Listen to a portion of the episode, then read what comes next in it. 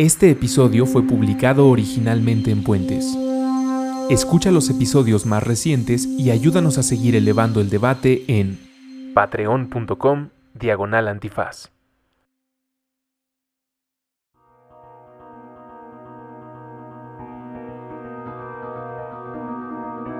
El cuarto amparo. Drogas, problemas y soluciones. Con Sara Snap y Andrés Vargas Russo. Disponible en iTunes, Spotify, Patreon y puentes.mx.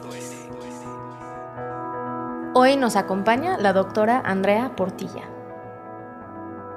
Soy médico, eh, estudié en la Universidad Nacional Autónoma de México, en la UNAM. Me especialicé en oftalmología me gusta muchísimo la psiquiatría y me gusta mucho sobre todo la, neurobiología de, todas las, enfermedades psiquiátricas. Y siempre he sido una apasionada del estudio de los límites de la psiquiatría y de la conciencia. ¿Cómo empezaste a relacionarte con temas de psicodelia y de sustancias psicodélicas? Bueno, mi relación siempre fue más personal, como de vivencial. Em, pero mi formación como médico pues siempre me hace ver las cosas desde un punto de vista un poco este, eh, objetivo y medio científico y metodológico. Entonces, siempre, aunque tuve experiencias que pues son como por inefables, ¿no? Y místicas y espirituales, siempre les quise ver y me ponía a leer y estudiaba sobre las sustancias, sobre los componentes químicos, sobre los posibles efectos que podían tener en, mi cerebro, ¿no? Desde la primera experiencia. sí, porque yo empecé a experimentar con psicodélicos más o menos como a los 26 años. Entonces sí, ya tenía, ya estaba graduada de médico, ¿no? Ok. Y este. ¿Y lo investigaste antes de probar uno? sí, siempre me gusta investigar antes de probar las cosas. Sí, no, digo, es lo más responsable, pero no todos lo hacen. No, sino que claro a veces, que no. Prueba esto, ah, bueno, y después vas en internet. Sí, es que es súper tentador, ¿no?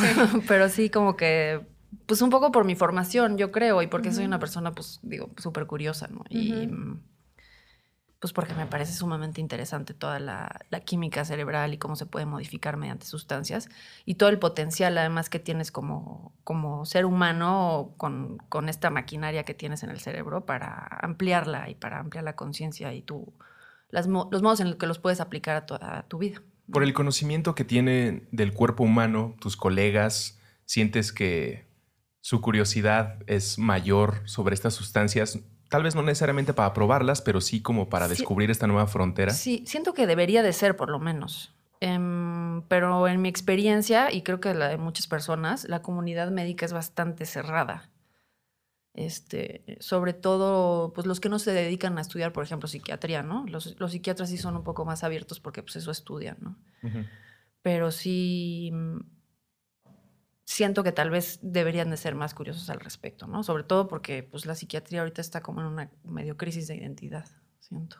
Necesita a su propio terapeuta. Exactamente, tiene que ir a su, a, su propio terapeuta. Saben que yo también me he imaginado que los psiquiatras, los psicólogos, no los quiero acusar de que experimenten más con sustancias, pero pensaría que al estudiar y especializarse en la mente y sus carreteras, pues en algún momento les debe llamar la atención como, ah, mira, y existen estas sustancias. Bueno, más bien los medicamentos, todo lo que ellos están prescribiendo, ¿no? Porque eso es lo que eh, tienen acceso a eso. Y creo que en uno de los estudios hace muchos sobre quién generaba una dependencia, eran muchos, muchas personas en el sector salud porque tenían acceso y entonces sabían, bueno, voy a tomar esto para estimularme porque tengo que trabajar 12 horas sin parar y después tengo que dormir, entonces me voy a tomar esto para poder dormir. Entonces era como mucho solo para poder ser funcional en una vida de mucho estrés y, con mucha presión, ¿no? Estás en cirugía. Sí, eso y los anestesiólogos, ¿no? También es, bien conocido que, son digo, hay una alta tasa de, adicción a los opioides en los anestesiólogos, son los que tienen acceso al, fentanil, ¿no? Este. ¿Has compartido tu. O, compartiste tus primeras experiencias con tus cercanos o fue algo que reservaste Mis cercanos, nada más. O sea, tu círculo familiar o. Mi círculo familiar es una cosa reciente. Entre mis amigos, pues sí, sí, me gusta mucho compartir porque además, pues como muchas de las personas nos pasa cuando probamos estas sustancias, es una experiencia tan em, life changing, perdón por, la, por, la expresión en inglés, que sí quieres que todo el mundo lo pruebe, ¿no? Y esto creo que ha sido mucho el error histórico del, del estudio y, por, y la razón por la cual ha sido muy difícil quitar este estigma cultural de las sustancias, ¿no? Porque es muy fácil enamorarse y, creer que estas sustancias van a curar todo, ¿no? Que es lo que también ha pasado últimamente con la marihuana y con el THC y con el CBD, ¿no? Ahora se resulta que es una sustancia milagrosa. Pues no lo es, ninguna sustancia lo es, ¿no? Entonces creo que eso es un error, la verdad.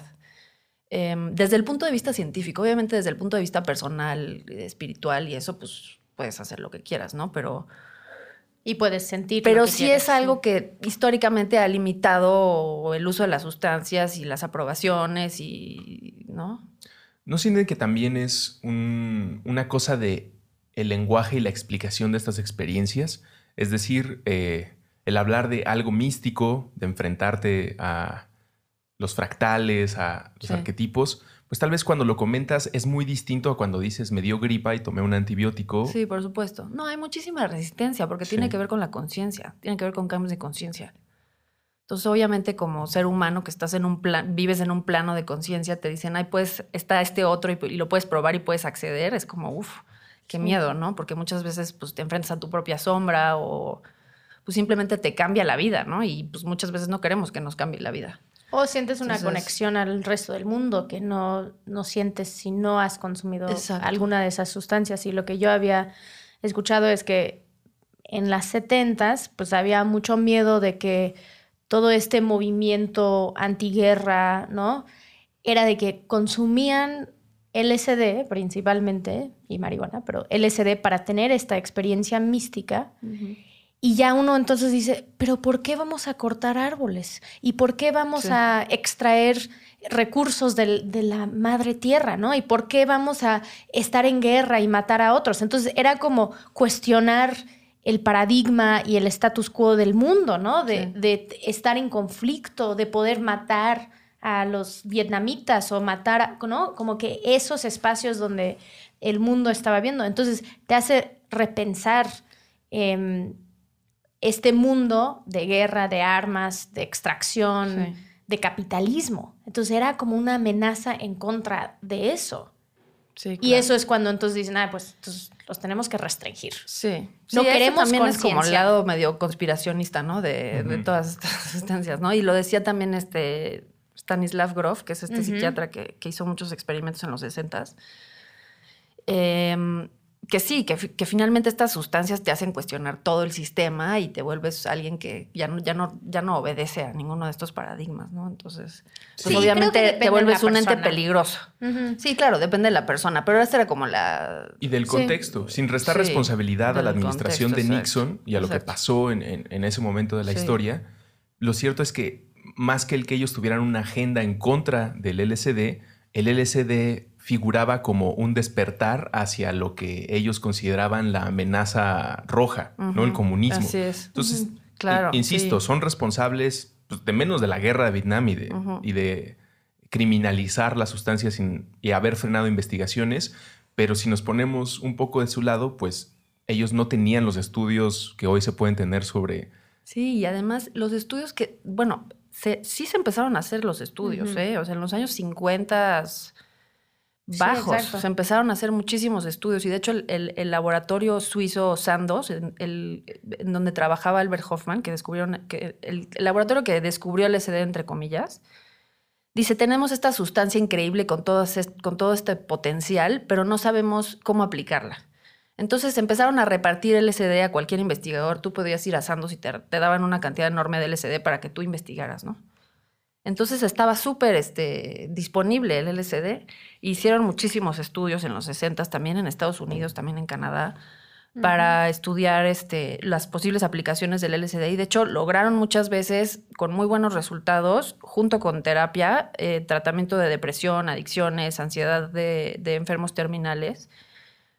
Pero luego pues llegó toda esta ola de investigadores que justamente lo que platicábamos, ¿no? Se enamoraron de estas sustancias y les fue muy difícil no querer sacarlas del laboratorio, eh, y, se creían que tenían como, le, llaman, ¿no? El, evangelio psicodélico, ¿no? Que tenían todo el, secreto para salvar a la humanidad y todo el mundo tenía que, que probarlas, ¿no? Perdón. Entonces, esto es peligroso. No digo que, que, yo no comparta eso, porque obviamente pues, te estoy hablando desde el punto de vista. Me, me hablaron aquí porque soy médico, ¿no? te estoy hablando desde el punto de vista científico. Es muy peligroso como científico hacer esto, ¿no? Porque te vuelves completamente no confiable. Todos tus resultados van a estar sesgados porque tú quieres a fuerzas que esta sustancia que tú amas, ¿no? Funcione y que todo el mundo las pruebe. Entonces se vuelve súper peligroso eh, en, términos de ciencia, ¿no? En términos de evidencia confiable. Sí, porque ya no hay objetividad. Ya ¿no? hay objetividad. Yo hasta conozco la abuela de mi pareja en las 60 le, le, recetaron, la recetaron LSD para sus migrañas. ¿Cómo crees? y ella era en Montreal. Wow. Entonces era para que no tuviera migrañas. Y ella también era médica, entonces ella también, ah, bueno, ah, esto es como así, cutting edge, yo voy, a, yo voy a ver si funciona. Y sí, como que ella, funcionó. Sí, pero literal era, supongo que eran microdosis, porque no puedo imaginar así prescribiendo algo más. Pues la verdad, pero tal vez no, no te estoy diciendo algo que, que haya leído, pero de, del, siento que las microdosis es algo nuevo, ¿eh? Sí, entonces tal vez, porque digamos que mi suegra me ha contado, sí, mi mamá sí tomaba eso y como que ¿La era una experiencia. Tú, ¿Te platicó sí, sí, sí. No, pero no me platicó porque ya era tenía 95 ah, años. Qué, pero, pero entonces sí había como un, una apertura a esto, porque también es diferente, porque creo que cuando hablamos de psicodélicos o de las sustancias psicoactivas que conocemos, que son ilegales ahora, em, se pueden utilizar para tratar varias enfermedades. Y nosotros, como en, en, toda esta disciplina de la medicina, hemos ido a un espacio donde solo puedes tomar cierto medicamento para cierta condición, en vez de pensar, tal vez es de fomentar el bienestar. Y entonces que la depresión, la ansiedad, todo puede estar conectado, ¿no? Y entonces LSD podría ayudar con varias, varios padecimientos, pero lo que nos gusta hacer es recetar esta pastilla para esto. Sí, sí, la medicina actual, eh, que incluye la psiquiatría, y no la debería de incluir, se basa en clasificaciones, ¿no? Entonces, eso es como, de hecho, por lo que yo no me hice psiquiatra, ¿no? Porque me parecía como un recetario si tienes esto, te metemos en este cajón y entonces te damos esta pastilla y ponemos, tapamos el sol con un dedo un poco, ¿no? Y en realidad, pues los estudios que se están haciendo ahorita van con esta, van con esta filosofía también. O sea, em, para que se aprueben los estudios y para que tengan financiamiento, no pueden estar tan alejados de esta metodología que se lleva usando en psiquiatría por tantos años, ¿no? Entonces, ahorita lo que están haciendo es, bueno, tenemos este problema que es el estrés postraumático en los, en los este, veteranos de guerra, ¿no? Y entonces vamos a ver si el MDMA funciona para esto. Entonces, vamos a hacer un estudio diseñado con las mismas características que se diseñó el estudio que estudiaron para, para, para sacar a la venta los antidepresivos tricíclicos o los antidepresivos este, inhibidores de la recaptación de serotonina. Entonces, pues sí, o sea, para que consigan financiamiento sí tiene que ser parecido a eso, ¿no? Y la verdad es que muchos medicamentos psiquiátricos em, se usan para varias cosas. O sea, les cambian nada más la dosis, ¿no? Entonces, por ejemplo, un antidepresivo tricíclico, que son los antidepresivos viejos, antes lo usaban nada más para, para depresión, pero ahora también descubrieron que está funcionando para quitar las migrañas o para quitar los dolores de cabeza por tensión, ¿no? Entonces cada vez, dependiendo, le modifican un poco las dosis, igual pasa con los antipsicóticos, un antipsicótico a bajas dosis te puede funcionar como un antidepresivo y así, entonces finalmente la química cerebral es, son pocas sustancias las que están en juego que le vas modificando y entonces vas tratando diferentes cosas. Sí, hablando de neurodiversidad, quiero, quiero hacer una pregunta, porque em, tú vas a una conferencia sobre adicciones, ¿no? O vas a una conferencia sobre drogas, pero de los conservadores. Y normalmente te enseñan así escaneos de cerebros y dicen, mira, este cerebro está siendo estimulado por la sustancia y ves que está muy rojo, entonces eso está mal. Y ves un cerebro, entre comillas, normal o sano y no está estimulado. A mí siempre me, genera mucha preocupación ese tipo de escaneos, porque cada cerebro, de lo que yo entiendo, no soy médica, soy politóloga, em, entonces no tengo como, esto no está basado en evidencia, sino solo todo lo que leo, de que en realidad cada, tenemos tres cerebros aquí en este cuarto, cada uno reaccionaría de una manera diferente. Entonces, de tomar escaneos de, cerebros, en realidad no nos dicen nada sobre el efecto que está teniendo en el cuerpo. ¿Qué opinas de esto? Y, lo digo por, los estudiantes y por gente que tal vez nos están escuchando, donde sus maestros hacen eso, ¿no? Los profesores ponen ese tipo de imagen. esos estudios y esas imágenes son como muy, este... Em, ¿Tienen una agenda? ¿Desactualizados? Pues no, no, agendosos, son un poco como, em, como, haz de cuenta, clickbaits, ¿no? O sea, de, de, que te ponen un artículo para que te metas y te, y te ponen una imagen y así. Como que siento que no... Eso es, eso es nada más el efecto en el cerebro que están teniendo respecto a aumento metabólico de, generación de sustancias. Que eso se traduzca en algo importante, que se traduzca en un daño a la vida, que se traduzca en una incapacidad, es como otra cosa, ¿no? Esto es nada más como para pantallar. Es una foto de un momento, de un segundo. Exacto, o sea, es como, bueno, esta sustancia está causando esto, pero pues ya últimamente cada vez se cambia muchísimo, está cambiando muchísimo el paradigma de las adicciones, ¿no? Entonces no es igual también de la depresión. Por eso es, lo que decía al principio de la crisis de identidad de la, psiquiatría, ¿no?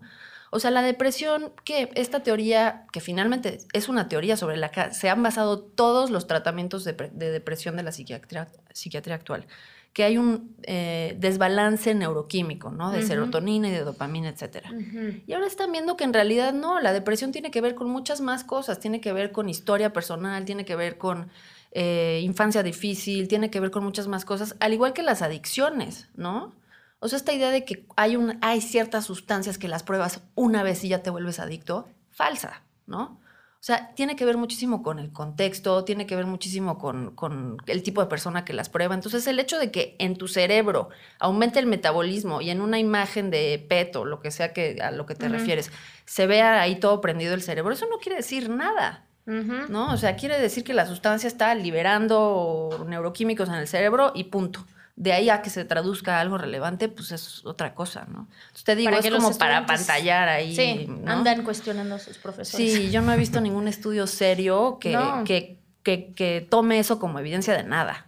Pero yo he ido a presentaciones donde así ¿Ah, lo proyectan ah. y eso es como su su evidencia. Su evidencia. Es que desgraciadamente ese acto de presentación, sea en una escuela o en un foro, suele ser muy impactante en las mentes que están acercándose con, con, genuina curiosidad. Y tal vez lo que termina sucediendo es que ellos se llevan ese discurso a casa. Y ni siquiera lo publican, porque nadie se los acepta para publicación, porque no es una evidencia seria. O sea, como que tú puedes presentar en cualquier congreso cualquier cosa y de aquí a que te lo publiquen, pues es otra cosa, ¿no? Totalmente. que hay una metodología completamente distinta. Pero este ritual de presentarlo ante pantalla con gente atendiendo y poniendo atención, pues le da un, lo valora, lo, verifica ante lo legitima exactamente de algunas personas. Decía hace rato los eh, otras medicinas, otros medicamentos, pastillas que se usan en este momento para tratar, por ejemplo, depresión. ¿Por qué deberíamos, si ya tenemos esas sustancias actualmente y supongo que hay un camino recorrido, ¿Por qué es importante, importante reconsiderar a los psicodélicos en este momento eh, de la historia? Porque estas sustancias no son tan efectivas. Estas sustancias sí a un porcentaje de personas les cambia la vida. Los medicamentos. Y, se los, y sí, los medicamentos. Y les salva la vida, ¿no? Porque se, suicidan, ¿no? Sí. Pero hay un gran porcentaje de personas a las que no les funciona. O les funciona al principio y luego les deja de funcionar. Mm. Entonces, urgen nuevos tratamientos. Urgen, urgen nuevos tratamientos.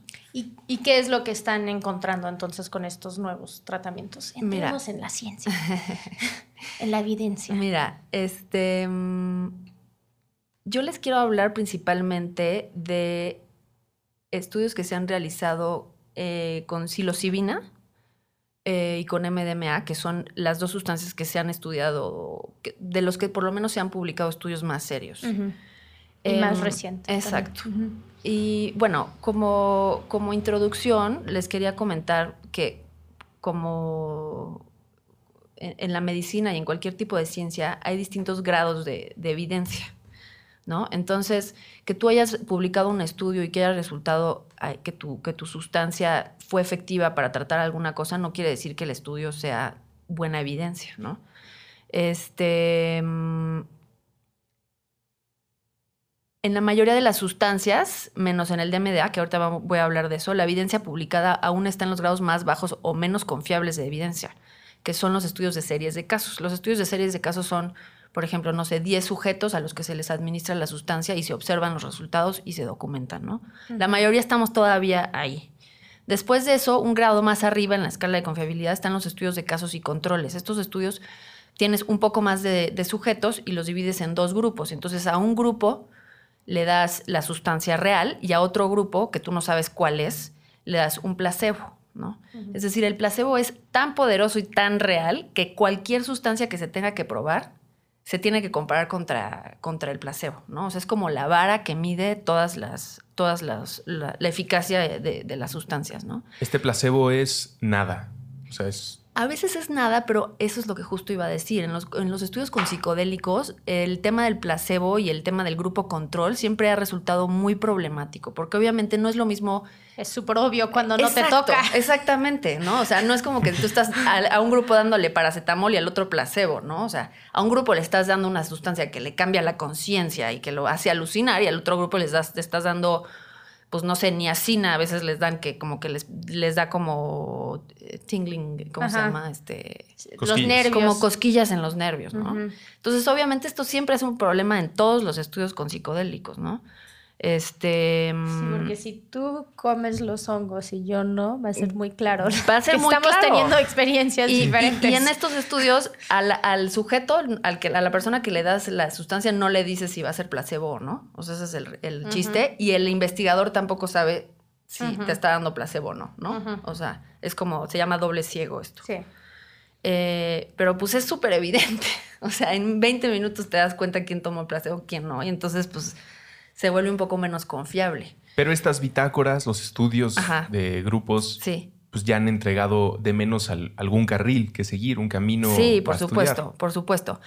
Em, pero déjame comentar nada más. El último grado de evidencia, o sea, la evidencia más confiable de todas, son los estudios clínicos aleatorizados, que son ensayos con miles de personas que obviamente tienen que tener gran financiamiento. Normalmente en, los demás, en, los en las demás sustancias suelen ser financiados por el gobierno. Aquí, pues, obviamente es mucho más difícil. Muchísimos sujetos de estudio, doble ciego, lo que comentábamos, y mm, obviamente, para, como se imaginarán, avanzar en esta escala es muy difícil, ¿no? Es un proceso súper complejo que toma muchos años. Y añádele además que estas sustancias están, están con un tabú tal y con un peso cultural tal, ¿no? Entonces, por esto los investigadores de esta nueva ola de, investigación sobre los psicodélicos, perdón por la repetición, están usando, decidieron usar psilocibina y no LSD. La psilocibina es la, sustancia activa de los hongos alucinógenos y es molecularmente súper parecida al LSD, es casi idéntica. Entonces, la psilocibina tiene mucho menos este, peso cultural que el LSD, ¿no? Por toda esta historia de, en, los 60 con Timothy Leary, etcétera, ¿no? Entonces decidieron empezar a estudiar con la psilocibina y no con el LSD. Este. Mm, si no tuviera, perdón, si no tuviera el estigma, este asunto, de todas maneras es un proceso que, que lleva años. De todas maneras, pero obviamente, si tú tienes una farmacéutica con todo el dinero del mundo que le urge sacar un medicamento para empezar a hacer dinero, se acelera, ¿no? Se acelera muchísimo. Que fue lo que pasó ahorita muy interesante con la ketamina. Estaban viendo que eh, dosis de ketamina intravenosa estaba sirviendo para tratar casos de depresión recalcitrante que no responden a ningún otro tratamiento y entonces vieron que la ketamina, que es un medicamento que lleva, no sé, en el mercado, no sé si 100 años, una cosa así, o sea, es viejísimo el medicamento, obviamente que ya no tiene patente la ketamina, porque la patente se pierde después de 10, 15 años. Vieron que estaba funcionando para la depresión, entonces dijeron, ah, vamos a hacer un medicamento que se llama esketamina, que es prácticamente igual, nada más que lo, lo consumes y se metaboliza a ketamina adentro del cerebro. Y entonces Mm. este medicamento sí le podemos poner patente y este medicamento sí le podemos pa- pasar lana. Digo, pasar, ganar lana. Y eso ya es algo Y que entonces existe. esto ya lo aprobó la FDA, ya ahorita las personas con depresión tienen esta posibilidad de usar un spray nasal con esquetamina y les está funcionando muy bien, ¿no? Pero esto nunca iba a pasar con la ketamina porque la ketamina pues no les iba a generar ninguna... Y el mismo Ninguna con ganancia. psilocibina, MDMA y LSD. Exactamente. ¿Tú cómo vas a patentar la psilocibina? ¿no? Y ketamina, por ejemplo, era una de las sustancias que en mi adolescencia muchas personas El consumían. Sí, claro. En este, los de- raves. Consumo recreativo Sí. súper... Tiene un consumo, sí, recreativo, pero ahora también sí tiene este uso medicinal y también se usa mucho en animales, ¿no? Es más donde se ha usado. Anestésico, sí. Sí, y hace, hace tres años China estaba intentando fiscalizar, ¿no? Poner la ketamina en una lista de una, de la, creo que de la convención del 71, Ujú. pero eso hubiera sido entonces mucho más difícil acceder a la sustancia para estos usos medicinales. ¿Qué es fiscalizarla? Fiscalizar significa que lo pones en una de las listas internacionales y entonces la JIFE, la Junta Internacional de Fiscalización de Estupefacientes, uy, qué nombre, la Junta, la JIFE, em, entonces controla el abastecimiento de la sustancia. Entonces, México, en vez de poder comprarlo directamente de una farmacéutica porque lo necesita, eh, porque hubo un desastre natural en Chiapas y lo van a utilizar para anestesia, ¿no? Por mujeres que están pariendo o para hacer cirugía, en vez de que sea un, algo fácil, es, tienes que ir hasta la JIFE para pedir que te la cantidad que necesitas, que solo lo haces una vez al año, y entonces lo tienes que guardar de una manera diferente, lo tienes que transportar de una manera diferente. Entonces, toda la seguridad alrededor de la sustancia cambia y se pone mucho más difícil de acceder. Y en África y en la India usan mucho ketamina en campos de refugiados, etc. Entonces.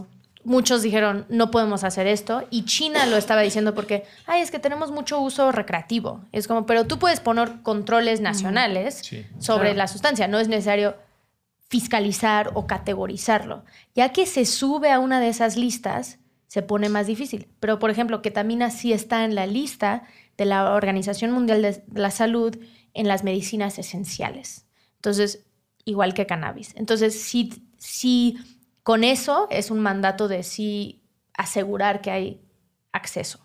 Y estos esto. procesos que suenan, pueden parecer engorrosos, de una gestión excesiva, pues debo entender que tienen una justificación en procurar la salud eh, de las masas, como eh, entender qué sustancias sí, qué sustancias no. Lo hemos platicado mucho en este programa. Y con eso quisiera irme un poco hacia los riesgos, ¿no? Yo también quería hablar. Contrario a probar eh, un antidepresivo común y corriente, si es que eso puede aplicar para alguna de las pastillas que habías mencionado, tricíclicas, dijiste. Los tricíclicos son Los los, tricíclicos. antidepresivos más, más viejitos. Ahorita los que se usan son los inhibidores de la recaptura de serotonina. ¿Cuál es el panorama entre esas sustancias y la psilocibina hacia consecuencias de alguien que esté siendo recetado o tratado con... Claro. Bueno, y tal vez quieres hablar Sí. un poquito sobre qué significa un tratamiento con psilocibina. Sí. Ajá. Bueno, los, los estudios eh, que se han publicado hasta la fecha siempre están acompañados, la administración de psilocibina o de, o de MDMA, siempre están en un contexto terapéutico, las administraciones. Es decir, meten al paciente un cuarto en donde hay un, hay un sillón, este, eh, uno de los estudios que hicieron en, en enfermos de cáncer terminal en NYU, les hicieron hasta un playlist, ¿no? En donde, donde les ponían este, música de, de Philip Glass y... Spiritualized. Sí, no. sí, sí, sí. Este, pueden encontrar ese playlist en, en- en línea, por cierto. Ah, lo voy a buscar. Ay, Lo vamos a agregar. ¿Te Exacto. acuerdas cómo se llama? Si no lo buscamos. Ay, no, luego, te, busco, lo luego busco. te digo, eh, debe Lo estar ahí sí. en NYU, este, no sé. Luego te lo paso. Bien. Eh, entonces siempre es bajo, en un contexto de muchísima seguridad, con monitoreo de todos los signos vitales, este, un terapeuta ahí al lado por lo que necesiten, ¿no? Entonces esto es muy diferente de alguien que lo consume de manera recreativa, ¿no? Porque sí, no, no podemos negar que estas sustancias también pueden tener en, agudo, es decir, al momento de administrarlas, porque después no, o sea, no es que tengan sustancias, este, efectos adversos a largo plazo, eso no se ha comprobado, pero en agudo, al momento de la administración, si hay personas que tienen eh, crisis de ansiedad, brotes psicóticos, ¿no? O sea, siempre tienes que estudiar muy bien cada caso y ver si por ejemplo, alguien que tiene eh, antecedentes familiares de algún tipo de psicosis, de, de trastorno bipolar, de esquizofrenia, cualquiera de estas enfermedades este, psiquiátricas catalogadas, pues no se recomienda ¿no? Que, que, se consuman. Ahí la creencia, aunque no está bien fundamentada todavía, que las personas que tienen este tipo de antecedentes pueden, los psicodélicos les pueden despertar la enfermedad. Pero pues hay que ponerle en duda también esa creencia, ¿no? Pero por lo pronto, yo creo que para irnos a la segura, yo no se lo administraría a nadie. Bueno, yo no lo administro, pero no. Igual a, una, a un amigo que tengo esos antecedentes no le recomendaría que, que, los utilizara, ¿no? Entonces, sí, es muy importante señalar esto. Todos los estudios que se han publicado hasta la fecha no se dan como tratamientos aislados. Este, Está acompañado de terapia. Siempre acompañado de terapia. Y además hacen como antes de que te dejan formar parte de los estudios si tienes que hacer algún tipo de claro claro. de que sí estás bien de que no tienes de, estos antecedentes. de investigación sobre todo en sujetos humanos híjole se hace un cuestionario se eligen los sujetos. Por eso también es muy difícil encontrar sujetos que puedan participar no que quieran y que puedan participar en estos estudios. Normalmente tienen que ser sujetos que nunca han estado expuestos a los psicodélicos previamente porque si no pues todos los este ahí estaríamos todos formados no Este, a mí me encanta el, un estudio que hicieron en el 2006 en, en NYU, este, que ha sido como de los estudios pioneros de esta segunda ola de investigación, en donde administraron altas dosis de psilocibina a enfermos que, tienen, que tenían cáncer terminal para ayudarles con la ansiedad de, que iban, de saber que iban a morir.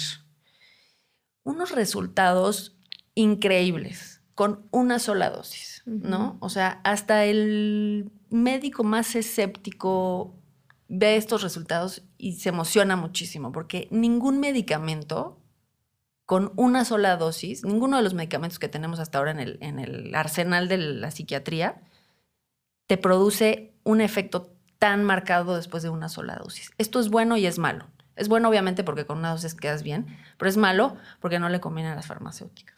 ¿Cuál es ese efecto? ¿Cómo se mide ese resultado? Porque si estás... Se mide con cuestionarios nada más. Ok.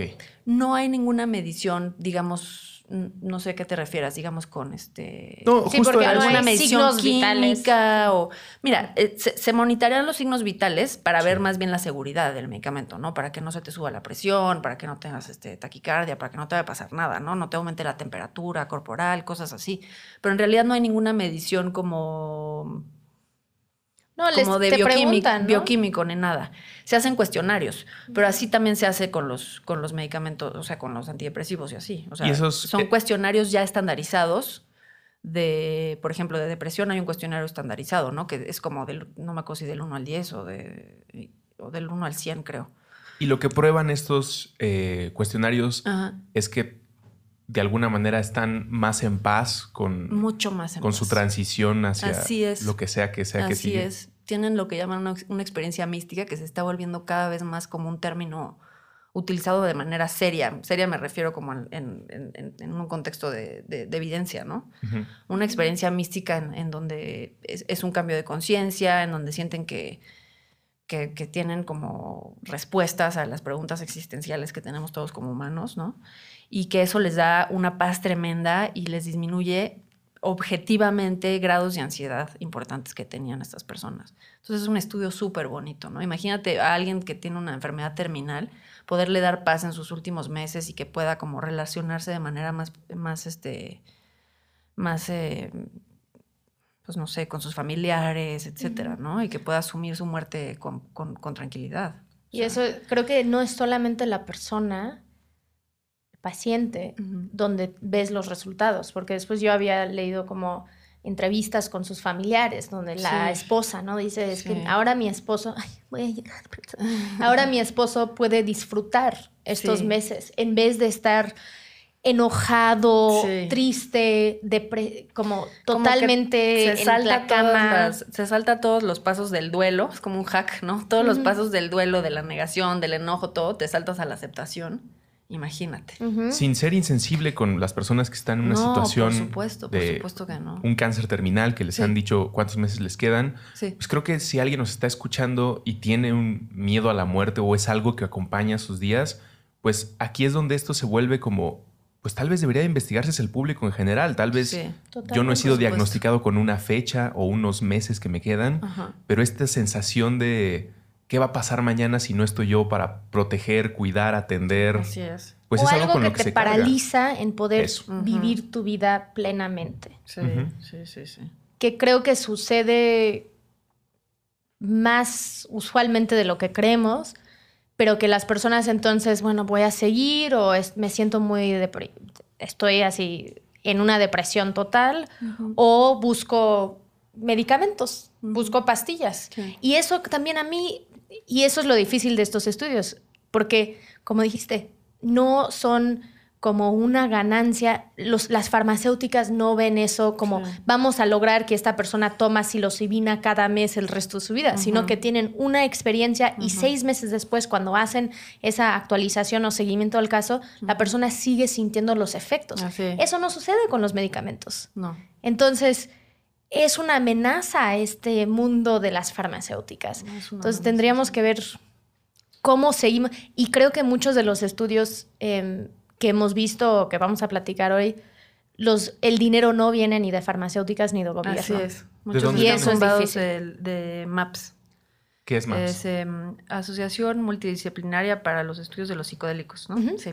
¿Y ellos reciben fondos a través de ellos privados? Están fundados, reciben mucho dinero de la fundación de, ¿cómo se llama esta? Open Society. Ah, Beckley Foundation. bueno, Beckley está haciendo sus propios estudios con eh, Imperial College en Inglaterra, donde hay uno, un médico investigador que se llama Robin Carhart, él es como el que está liderando ese trabajo, y MAPS está en California y ellos, es una organización que ha hecho estudios con psicodélicos, el, director se llama Rick Doblin, sí, él desde, ha tenido esta visión desde hace mucho y ahora está consiguiendo muchos fondos, por ejemplo, de Silicon Valley, de eh, los que tienen... Eh, criptomoneda, de los que... Entonces, ellos yo creo que el año pasado fondearon más de 3 millones de dólares para poder hacer estudios clínicos, porque sí tenían, eh, sí tenían como la aprobación de la FDA,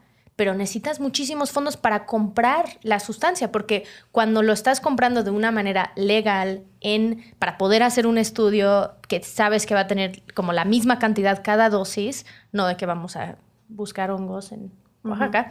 Entonces, sí cuesta muchísimo, además de que todo lo que dice Andrea, ¿no? De que necesitas que todas las condiciones estén perfectas. Pero, por ejemplo, NIDA, el National Institute on Drug Abuse, nunca, nunca ha dado dinero para un estudio de este tipo. Mm. Porque ellos solo investigan y dan dinero para estudios que demuestran el abuso de drogas, no los beneficios que podrían ocurrir con consumir esto. Entonces, MAPS está haciendo mucho con MDMA, en Estados Unidos, Canadá y creo que Israel. Mm. Y ahí sí tienen unas listas de espera larguísimas. Y a mí me han tocado como que me mandan sus, cartas, ¿no? Pidiendo fondos.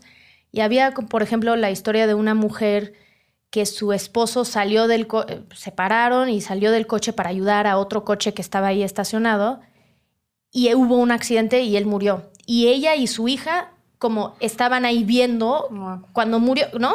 Todo, todo, vieron todo. Y ella formó parte del estudio. Dijo, es que yo estaba colapsada. ¿Con psilocibina o con, con MDMA? Con MDMA. para estrés postraumático. Sí. Y ella dijo, yo no podría, yo no podía vivir para mi hija ni para nadie más. Como que yo estaba totalmente paralizada después de esa experiencia. Claro, se entiende. Y ahora, después de formar parte del estudio, sí quiero vivir sí tengo un propósito, sí voy a seguir. Estas, estas, terapias también pueden ayudar a personas que están sufriendo de una adicción. Sí.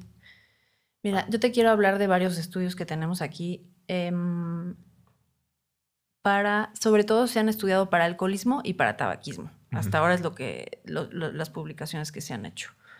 Este, em, Supongo también porque son las más comunes. Son las más comunes y... Y las que más le cuestan al sistema. Sí, en general. uno podría argumentar eso, sí. Hicieron en el 2015 em, un estudio con 10 sujetos, fíjate qué poquito, ¿no?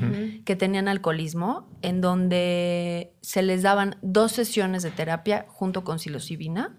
La psicoterapia duraba 12 semanas y se hacían dos sesiones eh, dentro de estas 12 semanas, este, con resultados súper, súper buenos. El, eh, fueron dosis altas de psilocibina, 25 a 40 miligramos eh, eh, por kilo, y más del 80% de los sujetos, o sea que son 8 sujetos, no tuvieron recaídas del alcoholismo, ¿no? Esto es nada más un ejemplo. Pero eso es mejor que cualquier doblea o tratamiento. Por supuesto, por supuesto. Digo, todavía estamos apenas en los, en los primeros pasos para decir que esto funciona para una gran cantidad de población, ¿no? No es, una, no es una muestra representativa de 10 personas, ¿no? Pero ya se están haciendo estudios dobles ciegos para alcohólicos en tratamiento con psilocibina. Pero de todos modos, o sea, las recaídas en los alcohólicos son de más del 60%, ¿no? Entonces, pues cualquier cosa que ayude es urgente, urgente, urgente, urgente. Es que en esa reflexión yo me quedo muchas veces pensando sobre nuestra visión de lo que es un alguien que tiene una adicción, ¿no? Y cuando lo he platicado con, con la familia, siempre es como no se puede ver a esta persona como una víctima, sino como un arquitecto de su propia destrucción ah, y, se lo merece.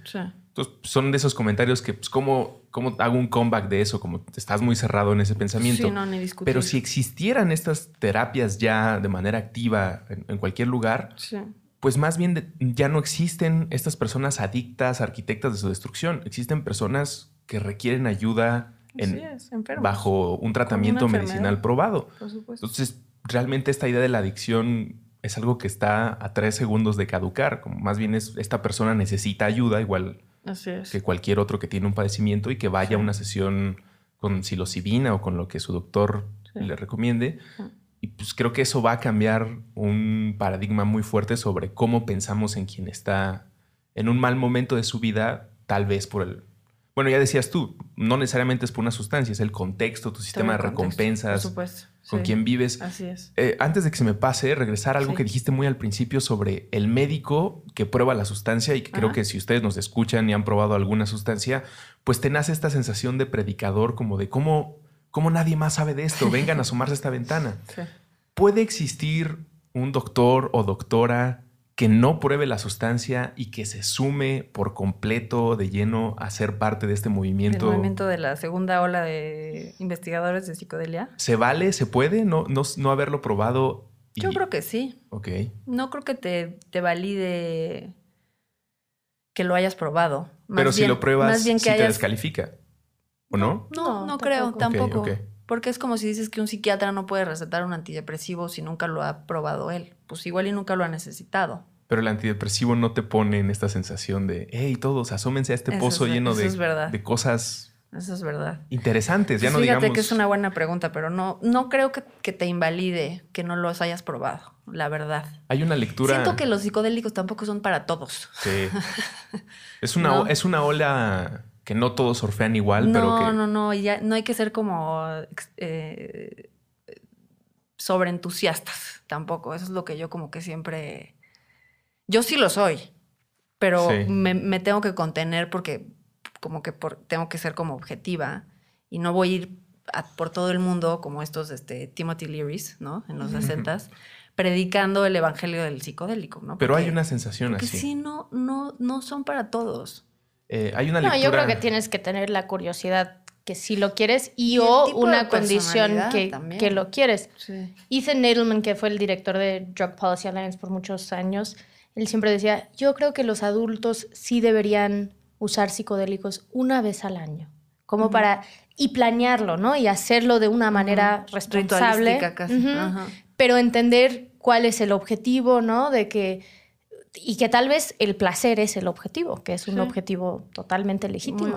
Em, pero de que eso te ayuda como, bueno, como lo hacemos a finales del año, ¿no? Bueno, voy a reflexionar sobre mi año y qué quiero para el próximo año. Como usar los psicodélicos para ayudar a aterrizarte, ¿no? A, ponerte en tu lugar y saber, y tal vez disolver tu ego un poco, tal vez, ¿no? como que buscar estas, estos resultados, aunque, no, aunque no estás como en una adicción o en una depresión. Por supuesto, por supuesto, nada más como para aliviar un poco tu condición humana de que te vas a morir y todo es pasajero.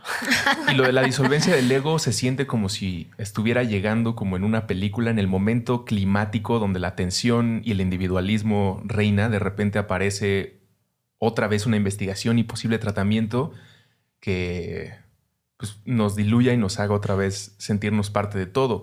Aquí es donde tal vez muchas personas pueden sentirse que es algo ya muy etéreo, muy holístico, demasiado místico. Pero existen estudios, digo, están, nos estás comentando. Es que es súper interesante hablando de eso. La, esto que decía yo, que la experiencia mística ya se está volviendo cada, cada vez más como un término eh, válido, ¿no? Que deja de ser holístico. Hay un cuestionario ya. Mm. Así como te decía del cuestionario de depresión, en donde se cuantifica, hay un cuestionario de experiencia mística, ¿no? Y en donde uno de los puntos más importantes es esa, ¿no? La disolución del ego. Eso es lo que define, bajo muchas este, perspectivas, la experiencia mística. Y eso es... Y solo se da en dosis altas, ¿no? Porque, pues no, con un chocongo, pues no vas a tener una experiencia mística, ¿no? Pero con varias familias de hongos de la Sierra de Oaxaca sí te va a dar una experiencia mística.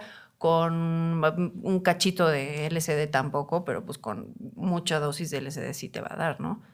Este, dependiendo de la, potencia de los psicodélicos. Es difícil porque también en, el tema de reducción de daños siempre hablamos de, ¿no? Como que cuidarte mucho y creo que si estás buscando esta experiencia mística, es muy importante que las personas que nos escuchan, que lo haces en un espacio muy seguro. un festival no es un espacio muy seguro. No, no, no, Ahora, si vas a un festival y quieres una experiencia que no sea mística, sí, tómate un cuartito. Muy válido, muy válido. o la mitad. Em, revisa que el festival tal vez tenga una zona de aterrizaje. También, sí. Sí, digo, pero, si estás en pero es como saber con tres chamanes encima, pues igual sí, ¿no? Igual sí. el festival. Que no lo, es que aquí en México es bien difícil encontrar un festival que tiene un espacio de, aterrizaje. Y eso porque el programa de análisis de sustancias va y arma eso, y solo si ellos tienen los recursos y etcétera, etcétera. Pero entonces es como, exacto, si tú quieres tener esta experiencia mística, abrumadora, ¿no? Donde realmente te puedes echar en el piso y estar seguro. Em, es muy importante que todas las condiciones están en su lugar. Entonces, solo para que los que nos escuchan. Los investigadores tienen esta frasecita, y perdón, la voy a decir nuevamente en inglés, que es set and setting. Sí. Es fundamental. O sea, porque justo todas las, la mayoría de las personas que yo he escuchado, que, y, y, esto no estoy hablando desde la evidencia para nada, que yo he escuchado que han tenido estas experiencias malas, lo que llaman un mal viaje, siempre ha sido porque tienen un contexto fatal alrededor, ¿no? O sea, están en un lugar que desde el principio les dio mala vibra, no, les gustó la persona que estaba cuidando, estaba feo, estaba incómodo, estaban en un mal momento de su vida, ¿no? Entonces hay que cuidar muchísimo eso, porque no es cosas de tomar a la ligera en lo absoluto, ¿no? Totalmente. Bueno, y siguiendo eh, con, lo de los estudios, em, quisiera hablar también de este estudio de, el tratamiento de tabaquismo con psilocibina.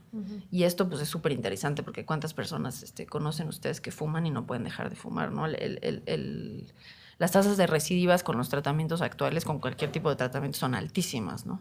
Entonces, en el 2014 hicieron este estudio en donde tuvieron, en donde eh, incluyeron a 10 sujetos, nuevamente un estudio de casos eh, muy chiquito, ¿no? A los seis meses de haber dado el tratamiento con psilocibina, 80% de los sujetos seguían sin fumar. Es altísimo. Y a los 12 meses, 67%. O sea, sí hubo quien, quien recayó. Sigue siendo muy bajo, ¿no? El, el, el, la recaída. el, número de los sujetos, pero sí sigue, sigue muy baja la recaída. Este, mm, bueno, este es el estudio que ya les comenté. Algo que yo había leído sobre ese estudio era como en tomar la psilocibina, una de las personas, como tenía esta sensación de que cuando fumaba se convertía como en un, en un duende feo, ¿no? Y entonces ya no quería ser esa, esa persona, baja el puente, estoy fumando. ¿No? Como que esta imagen de que te, cuando fumas un cigarro qué está haciendo a tu cuerpo y cómo te está convirtiendo como tu cara en algo no bonito, ¿no? Sino que... ¿No? Y eso, entonces, cada vez que ella pensaba en fumar, venía esta imagen este, y decía, es que yo no quiero eso para mí. Son interesantísimos, más allá de los resultados así numéricos que les estoy dando, los, los, las narrativas de los pacientes, o sea, que esos no se publican en los estudios, esos los ves así como que... Sí, de vez en cuando. De vez en cuando por ahí en internet. Increíbles, ¿no? O sea, estas personas que fumaban muchísimo, dos cajetillas al día y de repente dejaron de fumar porque en la experiencia mística que tuvieron, les dejó hacer les dejó de hacer sentido fumar. O sea, como que, a ver, ¿qué sentido tiene que le estés dedicando tu vida a esta sustancia? ¿no? O sea, no, no tiene absolutamente ningún sentido. O de respirar sin el cigarro. Ajá, ah, así es. Eso es otra cosa. Sí, sí, sí. Adelante. Bueno, respecto a los, los estudios con, con, enfermos de cáncer terminal, yo les mencioné el de NYU, pero hay muchos otros. También hicieron en, en, UCLA, hicieron otros, en, en Johns Hopkins hicieron otros. En en Johns Hopkins incluyeron a 51 sujetos. Igual pacientes terminales. Pacientes con enfermedades terminales, específicamente de cáncer. Y en este estudio específicamente encontraron una mejoría de la ansiedad y la aceptación de la muerte sostenida a los seis meses, ¿no? O sea, personas que quizás les dijeron que se iban a morir en dos años o en un año y así, a los seis meses seguían con, con una mejoría súper, súper buena. Es que esto además del estigma de la sustancia y el, la afectación a la farmacéutica o al Big Pharma, como, como, lo estábamos platicando, sí. también incluye una sensación de dejar de luchar, que es por lo menos en, experiencias cercanas yo he tenido. Como alguien que tiene cáncer, lo que se espera de ellos normalmente es como, eres un guerrero. tienes que vencerlo. y digo, hay que hacer todo por, por tener una buena salud y sobrevivir. Pero si ya no estás ahí, si la quimioterapia, el tratamiento o la manera en la que el cáncer ha afectado tu cuerpo ya no da para más, seguir con esta eh, necedad, con, mucho cariño y respeto a, quien esté en una situación así, solo afecta y aumenta estos grados de ansiedad, porque pone a una persona que está convaleciente, que está tal vez tratando de cerrar asuntos que son irrelevantes para su trascendencia en el planeta, como puede ser su herencia, asuntos familiares, yo qué sé, pues le estás añadiendo esta carga de y más te vale que, no dejes de pelear hasta el final para hacer un ejemplo. Este cambio de paradigma, no, no, no, también puedes aceptar que esto es parte del viaje y que en un momento te vas a dormir y no vas a despertar igual que despertaste y no te volviste a dormir. Es súper interesante lo que dices porque incluso para los enfermos de cáncer se utiliza un lenguaje diferente entre la comunidad médica. En ninguna otra enfermedad se dice sobreviviente de cáncer, sobreviviente de algo. Es la única. O sea, el lenguaje que se utiliza es como de bélico, ¿no? Incluso los, los niños que tienen cáncer se les refiere como los guerreros, ¿no?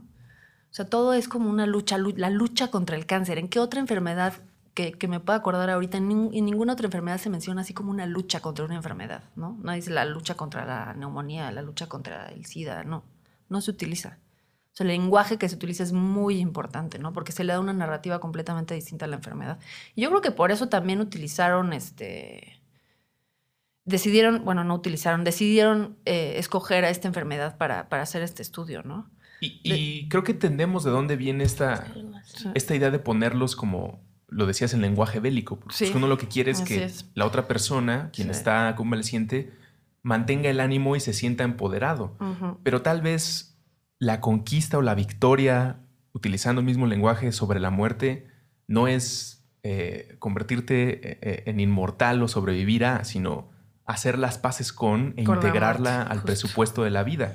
Esa tal vez es la verdadera victoria, pero hacer eso, pues, ahí les encargo. Sobre todo si tú eres el enfermo o si eres el... Qué cansancio. O si eres la persona que más quiere al enfermo. Eh, el switch actual te dice, vamos a salir de esta.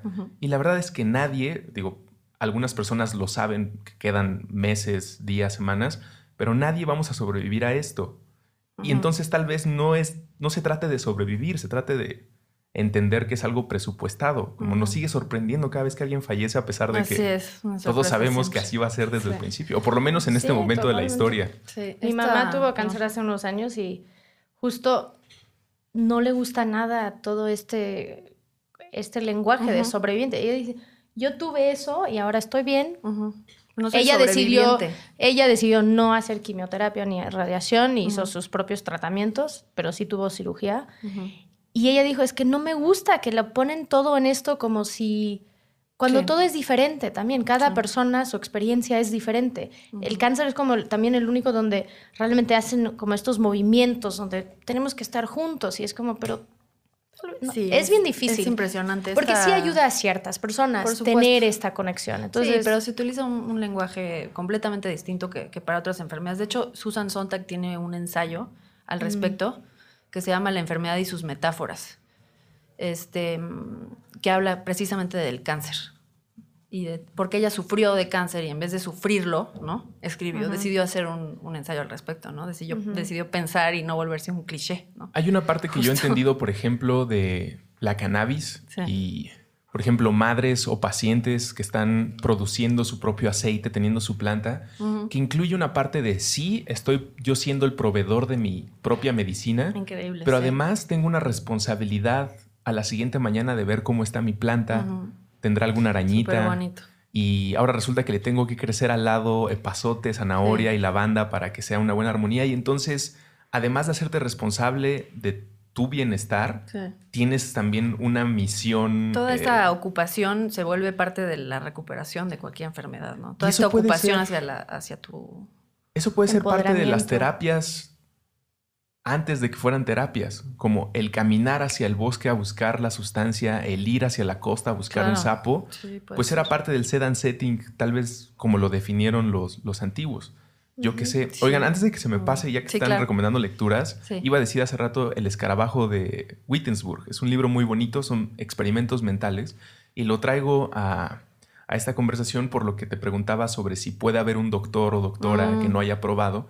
Hay un experimento que dice, imagina a una persona que ha vivido toda su vida, hasta los 30 años, en un cuarto eh, completamente gris, utilizando unos lentes que vuelven gris la realidad pero esta persona se ha especializado en teoría del color, entonces sabe todo sobre el espectro electromagnético, puede identificar un verde o un azul sin saber cómo se ve el verde y el azul, porque sabe cómo rebota la, luz y cómo se refleja y entiende todo sobre la luz, la sombra, pero nunca ha visto el color. Entonces el experimento te dice, si esta persona algún día abandona ese cuarto y ve el color, ¿va a aprender algo nuevo? Porque ya lo sabe todo, como ya estudió todo lo que tiene que ver sobre eh, el espectro electromagnético que nos permite ver la luz. Pero si no te asomas, o, mejor dicho, si te asomas vas a aprender algo nuevo. Es como lo que le pasa ahorita a todos los físicos que estudian este, física cuántica, ¿no? Sí. Son estos experimentos que es como... Son las Solamente por, por fórmulas matemáticas lo, saben, pero es algo que no pueden ver. Entonces... Son mis personas favoritas los físicos teóricos. Sí, híjole, qué, de lejos. qué locura, ¿eh? Esos... Eh, eh, Yo bueno, creo que sí ah, aprendes algo. De hecho, te, puedo recomendar otro libro de Fritjof Capra, mi ídolo. Ah, sí, el, el, Tao de la física. Bueno, pues justo lo que estás diciendo, ¿no? Toda la conexión de la, de la física cuántica y, este, con, con, con, filosofías de... No se consigue tan fácil en español. Yo lo leí en inglés, la verdad. Hay, hay muy poquitas copias, pero... Lo pedí en Amazon en, en inglés. Creo que es algo, me atrevería a decir casi obligado si ustedes están en estos viajes. Así es. Bueno, y obviamente Michael Pollan, How to Change Your Mind. O sea, es la excelente lectura, interesantísima. Habla de la historia, de todos los. Bueno, no, no habla tanto de los estudios, fíjate. Deberíamos hacer un episodio de ese libro y hacer una mesa con varios de los es increíble ese libro. es, un, gran escritor y además el tema. Una ronda de lectura sobre eso. Digo, después él ahora cuando descriminalizaron, cuando hubo el voto en Denver para descriminalizar los hongos y la psilocibina, él escribió un artículo donde dijo, no estamos listos para regular esto. Y todos era como, no sabía. Ah, ¿Cómo puedes decir esto después de, escribir este libro?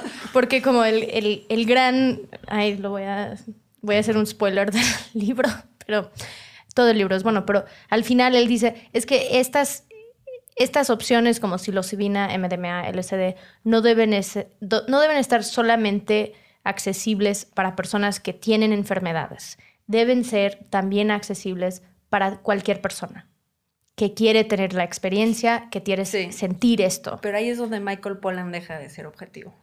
No, totalmente. Pero él, es que él es un periodista que en realidad no es objetivo porque se mete. Se mete No era su objetivo ser objetivo. Pero y, es que yo como, porque no soy médica, no yo no tengo, yo veo la evidencia y de ahí construyo como la incidencia que quiero hacer en, y la política pública que quiero proponer.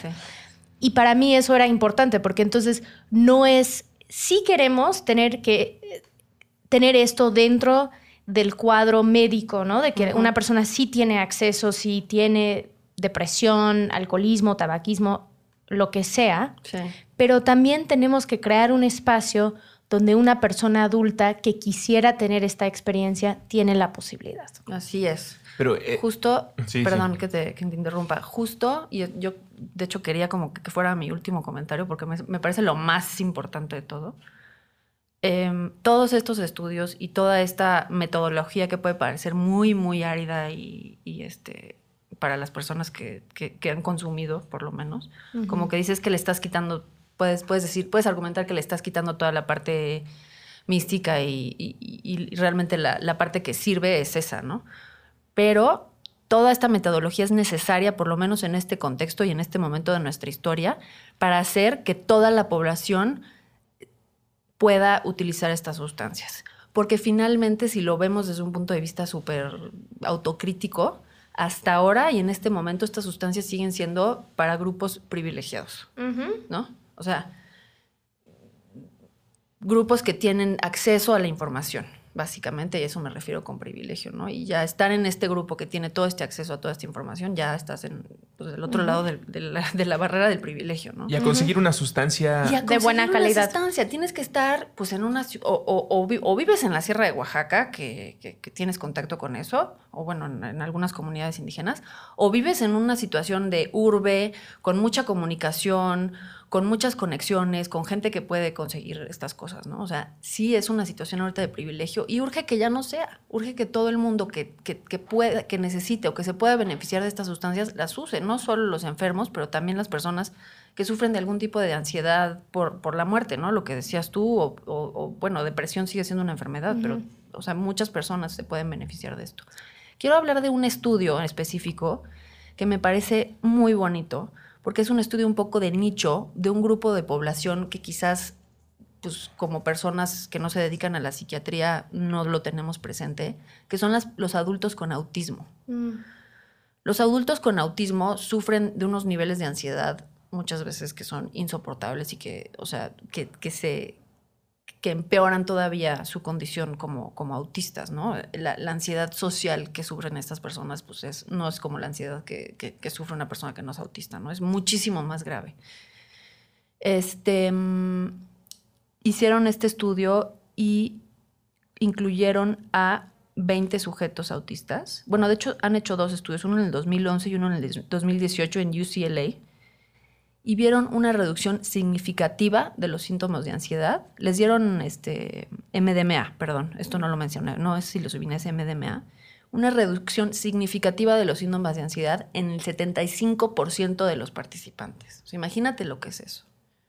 Y les dieron un seguimiento solamente a seis meses, eh, por lo que está publicado. Seguramente lo, siguen, lo siguen observando estos sujetos pero a seis meses una reducción significativa de los síntomas de ansiedad de 75% de los sujetos. O sea, imagínate lo es que importante que es eso, ¿no? Entonces los, los, los sujetos estos dicen que, que, bueno, obviamente como comentamos desde el principio, es junto con psicoterapia, ¿no? Eh, refieren un aumento de sensación de conexión y facilidad en la comunicación. Entonces, no solo les ayuda a la ansiedad, también les sirvió también para los síntomas de autismo, ¿no? Me parece increíble, me parece increíble y me parece importantísimo que lo sigan, que lo sigan estudiando.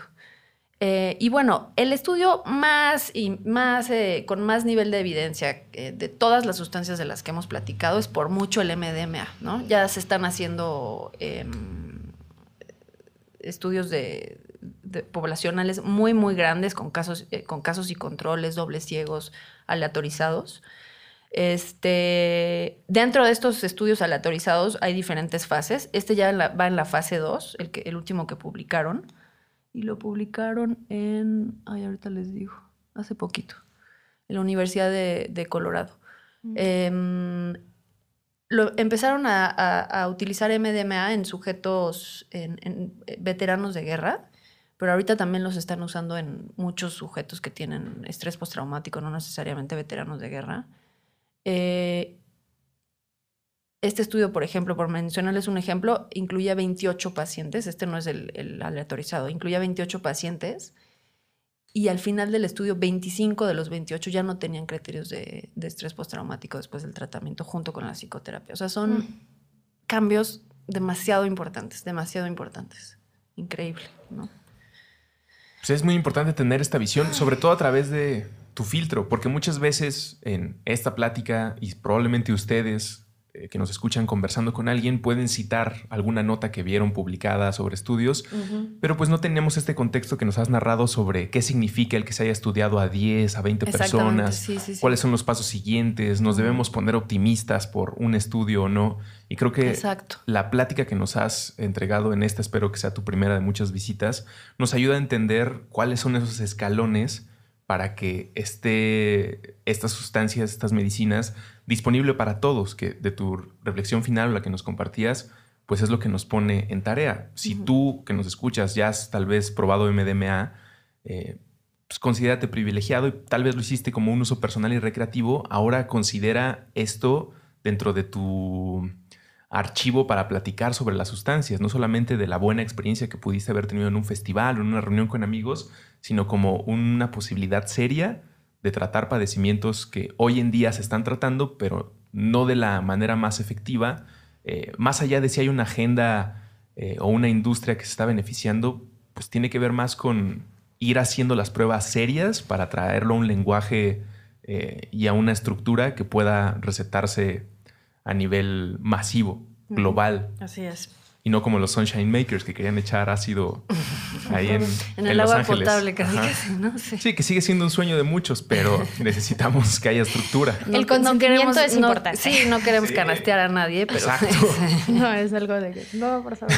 Qué buena conversación. Sí. Qué buena plática. Muchas Muchísimas gracias pues esperemos que vuelvas a venir eh, cuando salgan más estudios y cuando avancen, ¿no? Ahorita, por lo que entendí, nos has compartido, pues estas son fases muy tempranas de esta nueva oleada. De la, de la mayoría de las sustancias estamos todavía en. Pero, ¿cuál es tu expectativa de aquí a cinco años? No, yo soy súper optimista, pero quizás este, no estoy siendo objetiva. Bueno. yo creo que sí, poco a poco van a. Sobre todo la psilocibina y el MDMA, que son como los, las banderas, ¿no? De esta nueva ola de, de investigación yo creo que sí, poco a poco van a, van a, van a encontrar cosas muy interesantes y pues poco a poco van a conseguir, sobre todo los fondos, eso es lo más importante.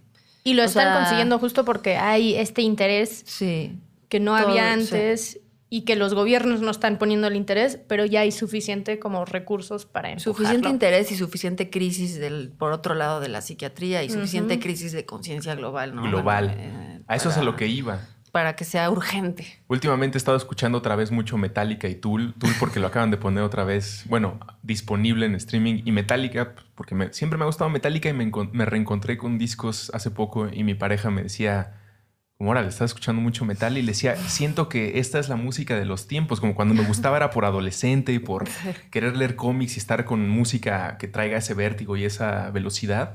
Pero hoy en día escucho estas letras y veo el panorama y como cada vez tiene más sentido pues todo lo que describen estas bandas y ante esa crisis, pues aquí hay una solución. Con la cannabis, lo platicaba hace unos años, decía, pues es como si el maíz nos lo hubieran ocultado durante un siglo y de repente nos dijeran, miren, aquí está esta industria esperándonos. sí, sí, sí, los investigadores de ahora, los jóvenes, dicen que cuando empezaron a, leer todos los estudios que habían hecho en los 50, 60, lo describen como que se sentían como unos arqueólogos, ¿no? O sea, como que desempolvando este tesoro que decían, no, o sea, esto ya se había hecho, ya habían tratado alcohólicos con LSD en los 50, ya habían tratado depresión, ya habían hecho psicoterapias eh, ayudadas con, psicodélicos y de repente llega Nixon y ¿no? Para todo.